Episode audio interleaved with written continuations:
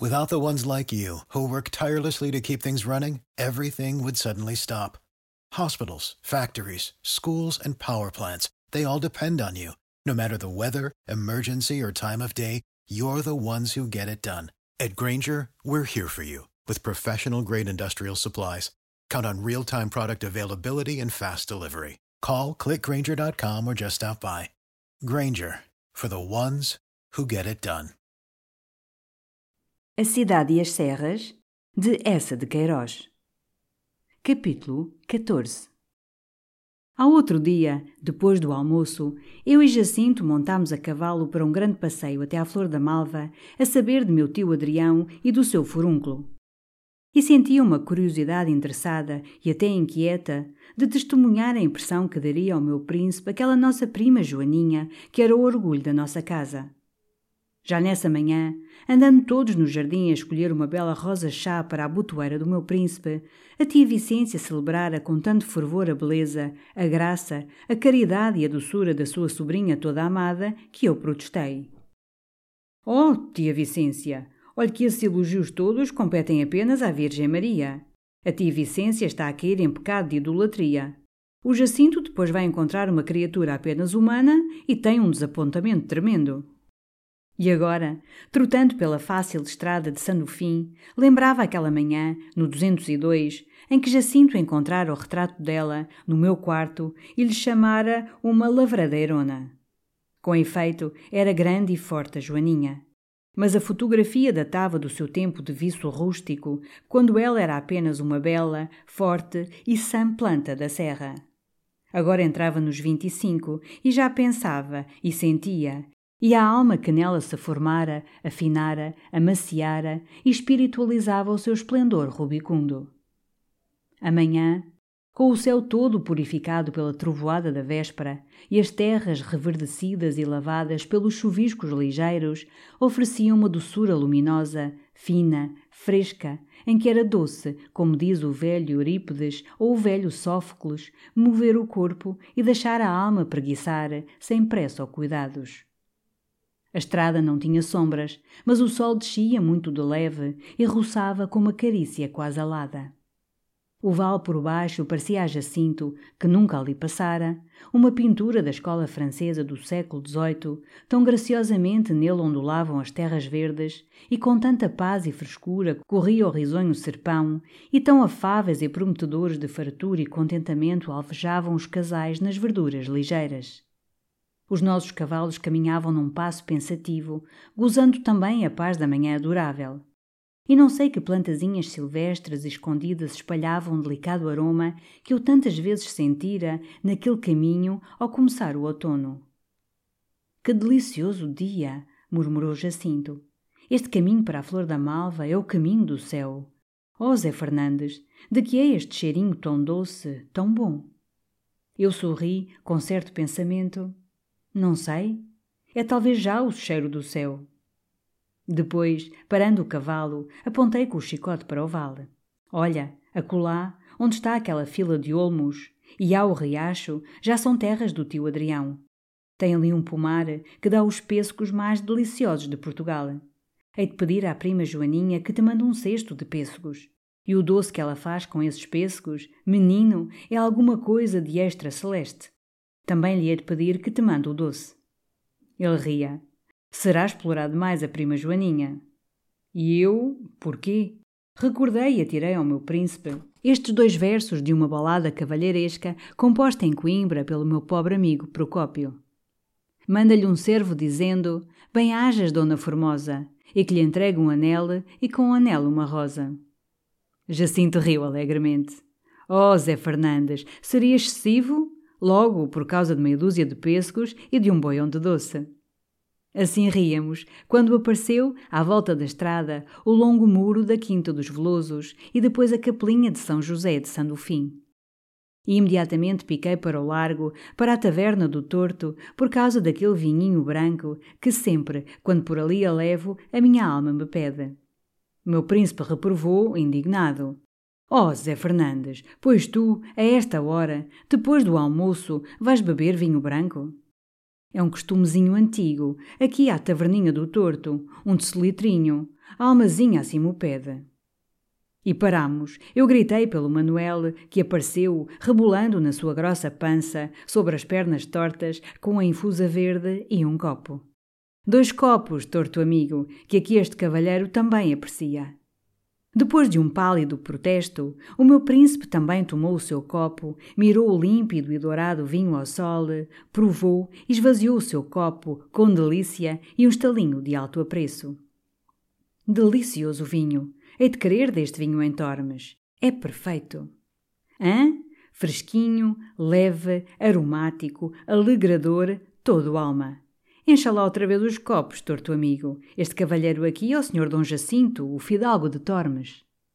Então, detrás da ombreira da taverna, uma grande voz bradou, cavamente, solenemente: Bendito seja o pai dos pobres!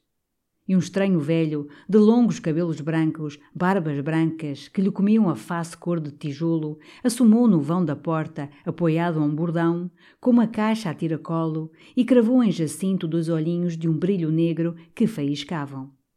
Era o tio João Torrado, o profeta da serra.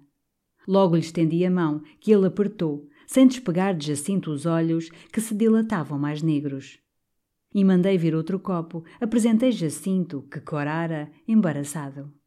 Pois aqui o tem, o senhor de Tormes, que fez por aí todo esse bem à pobreza. O velho atirou para ele bruscamente o braço que saía, cabeludo e quase negro, de uma manga muito curta. A mão. E quando Jacinto lhe deu, depois de lhe arrancar vivamente a luva, João Torrado longamente lhe reteve com um sacudir lento e pensativo, murmurando: mão real, mão de dar, mão que vem de cima, mão já rara. Depois tomou o copo que lhe ofereceu torto, bebeu com imensa lentidão, limpou as barbas, deu um jeito à correia que lhe prendia à caixa de lata e, batendo com a ponta do cajado no chão, Pois louvado seja Nosso Senhor Jesus Cristo, que por aqui me trouxe, que não perdi o meu dia e vi um homem. Eu então debrucei a face para ele, mais em confidência. Mas, ó oh tio João, ouça cá, sempre é certo você dizer por aí, pelos sítios, que el rei Dom Sebastião voltara?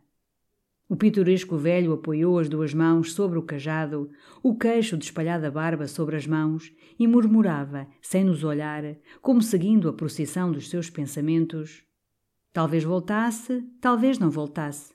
Não se sabe quem vai nem quem vem. A gente vê os corpos, mas não vê as almas que estão dentro. Há corpos de agora com almas de outrora. Corpo é vestido, alma é pessoa. Na feira da Roqueirinha, quem sabe com quantos reis antigos se topa, quando se anda aos encontrões entre os vaqueiros. Em ruim corpo se esconde bom senhor. E como ele findara no murmúrio, eu, atirando um olhar a Jacinto, para gozarmos aqueles estranhos, pitorescos modos de vidente, insisti. Mas, ó tio João, você realmente, em sua consciência, Pensa que o rei Dom Sebastião não morreu na batalha? O velho ergueu para mim a face, que se enrugara numa desconfiança. Essas coisas são muito antigas e não calham bem aqui à porta do torto. O vinho era bom e Vossa Senhoria tem pressa, meu menino. A flor da flor da malva lá tem o paizinho doente, mas o mal já vai pela serra abaixo com inchação às costas. Dá gosto ver quem dá gosto aos tristes. Por cima de Tormes há uma estrela clara, e a trotar, Trotar, que o dia está lindo. Com a magra mão lançou um gesto para que seguíssemos. E já passávamos o cruzeiro, quando o seu brado ardente de novo ressoou com cava solenidade. Bendito seja o Pai dos pobres! Direito, no meio da estrada, erguia o cajado como dirigindo as aclamações de um povo. E Jacinto pasmava de que ainda houvesse no reino um sebastianista. Todos o somos ainda em Portugal, Jacinto amigo, na serra ou na cidade, cada um espera o seu Dom Sebastião. Até a lotaria da misericórdia é uma forma de sebastianismo. Eu todas as manhãs, mesmo sem ser de nevoeiro, espreito, a ver se chega o meu. Ou antes a minha, porque eu espero uma Dona Sebastiana. E tu, Felizardo? Eu? Uma Dona Sebastiana? Estou muito velho, Zé Fernandes. Sou o último Jacinto, Jacinto ponto final. Que casa é aquela com os dois torreões? A flor da malva? Jacinto tirou o relógio. São três horas. Gastámos hora e meia. Mas foi um belo passeio e instrutivo. É lindo este sítio. Sobre um outeirinho, afastada da estrada por arvoredo que o muro cerrava, e dominando, a flor da malva voltava para o oriente e para o sol a sua longa fachada com os dois torreões quadrados, onde as janelas, de varanda, eram emolduradas em azulejos. O grande portão de ferro, ladeado por dois bancos de pedra, ficava ao fundo do terreirinho, onde um imenso castanheiro derramava verdura e sombra. Sentado sobre as suas fortes raízes, um pequeno esperava, segurando um burro pela arreata. Está por aí o Manuel da Porta? Ainda agora subiu pela alameda. Bem, empurra lá o portão. E subimos, por uma curta avenida de velhas árvores, até outro terreiro, com um alpendre, uma casa de moços, toda coberta de eras, e uma casota de cão, de onde saltou, com um rumor de corrente arrastada, um molosso, o Tritão, que eu logo sosseguei, reconhecendo o seu velho amigo Zé Fernandes. E o Manuel da Porta correu da fonte, onde enchia um grande balde para segurar os nossos cavalos. Como está o tio Adrião? Surdo, o excelente Manuel sorriu, deleitado. E então, Vossa Excelência, bem? E a senhora Dona Joaninha ainda agora andava no Laranjal com o pequeno da Josefa. Seguimos por ruazinhas bem areadas, orladas de alfazema e bucho alto, enquanto eu contava ao meu príncipe que aquele pequenito da Josefa era um filhadinho da prima Joana e agora o seu encanto e o seu cuidado. Esta minha santa prima, apesar de solteira, tem aí pela freguesia uma verdadeira filharada.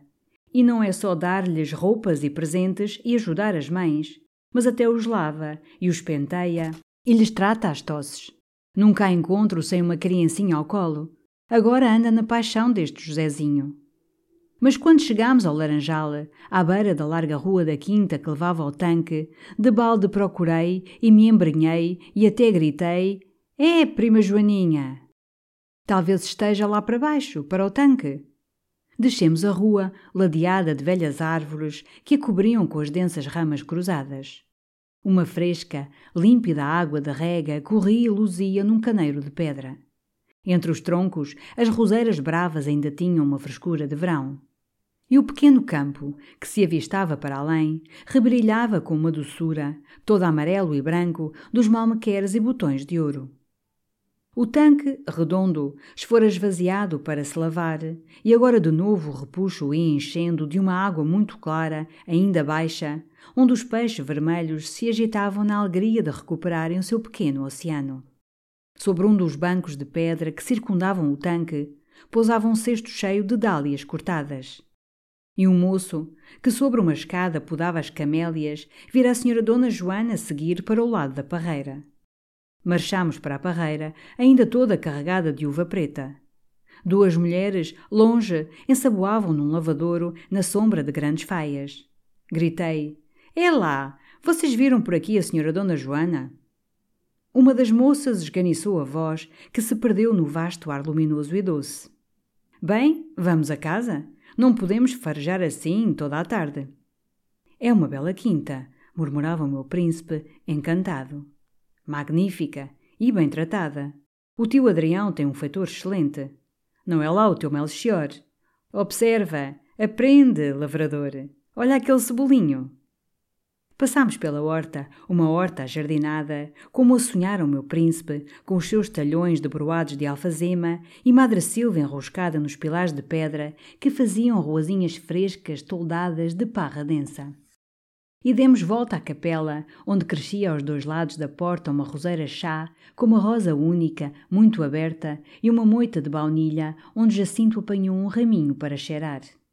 Depois entramos no terraço em fronte da casa, com a sua balaustrada de pedra, toda enrodilhada de jasmineiros amarelos. A porta envidraçada estava aberta e subimos pela escadaria de pedra, no imenso silêncio em que toda a flor da malva repousava, até à antecâmara, de altos tetos apainelados, com longos bancos de pau, onde esmaiavam na sua velha pintura as complicadas armas dos cerqueiras. Empurrei a porta de uma outra sala, que tinha as janelas da varanda abertas, cada uma com a gaiola de um canário. É curioso, exclamou Jacinto. Parece o meu presépio. E as minhas cadeiras? E com efeito.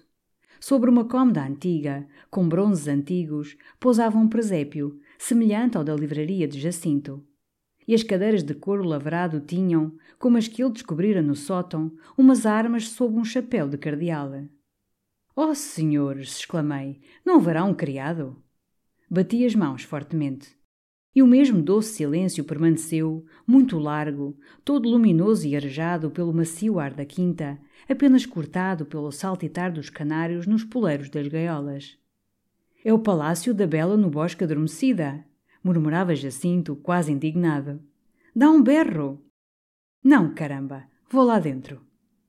Mas, à porta, que de repente se abriu, apareceu minha prima Joaninha, corada do passeio e do vivo ar, com um vestido claro um pouco aberto no pescoço, que fundia mais docemente, numa larga claridade, o esplendor branco da sua pele e o louro ondeado dos seus belos cabelos, lindamente risonha, na surpresa que alargava os seus largos, luminosos olhos negros, e trazendo ao colo uma criancinha, gorda e cor-de-rosa, apenas coberta com uma camisinha de grandes laços azuis.